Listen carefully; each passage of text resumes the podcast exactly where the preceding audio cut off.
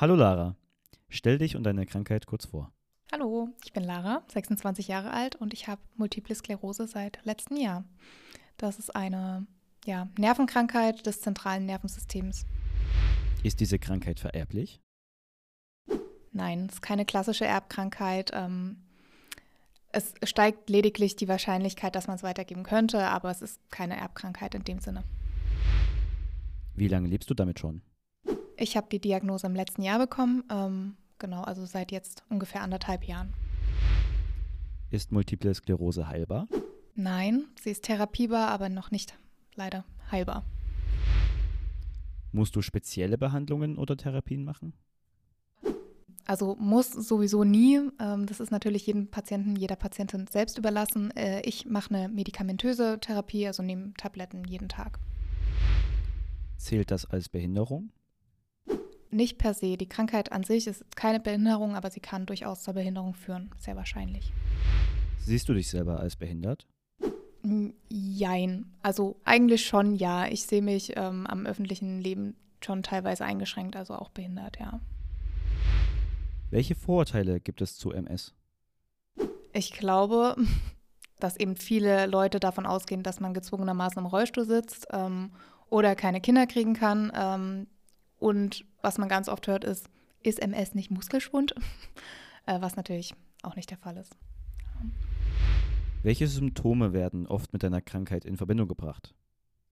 Also auch hier wahrscheinlich eben dieses im Rollstuhl sitzen. Ähm, das kommt wahrscheinlich auch ein bisschen darauf an, wie viel man von der Krankheit weiß oder nicht. Ich glaube, für Menschen, die es mal gehört haben, die ordnen es eben im Rollstuhl ein. Ansonsten, wer es ein bisschen besser kennt, weiß vielleicht auch, dass es Fatigue und extreme Erschöpfung gibt, zum Beispiel.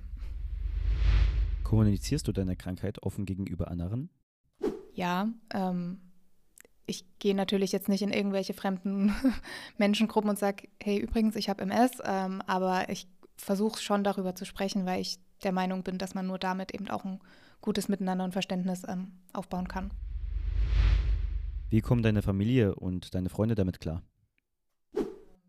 Ich glaube, wir kommen alle ganz gut damit klar. Wir reden drüber, wenn, wenn das gewünscht ist. Ähm, von meiner Seite auch. Meine Freunde gehen sehr viel auf mich ein mit meiner Familie. Reden wir jetzt nicht unbedingt super viel drüber, aber wenn wir es brauchen, dann ist da immer eine Kommunikationsbasis da. Bist du wegen deiner Krankheit oft traurig oder deprimiert? Das schwankt. Ähm, generell würde ich sagen nein, ähm, aber es gibt natürlich auch Phasen, wo ich super traurig bin und ähm, verzweifelt und dann auch mal Frust habe, aber ist immer so ein Auf und Ab. Findest du dich manchmal aufgrund deiner Krankheit ungerecht behandelt?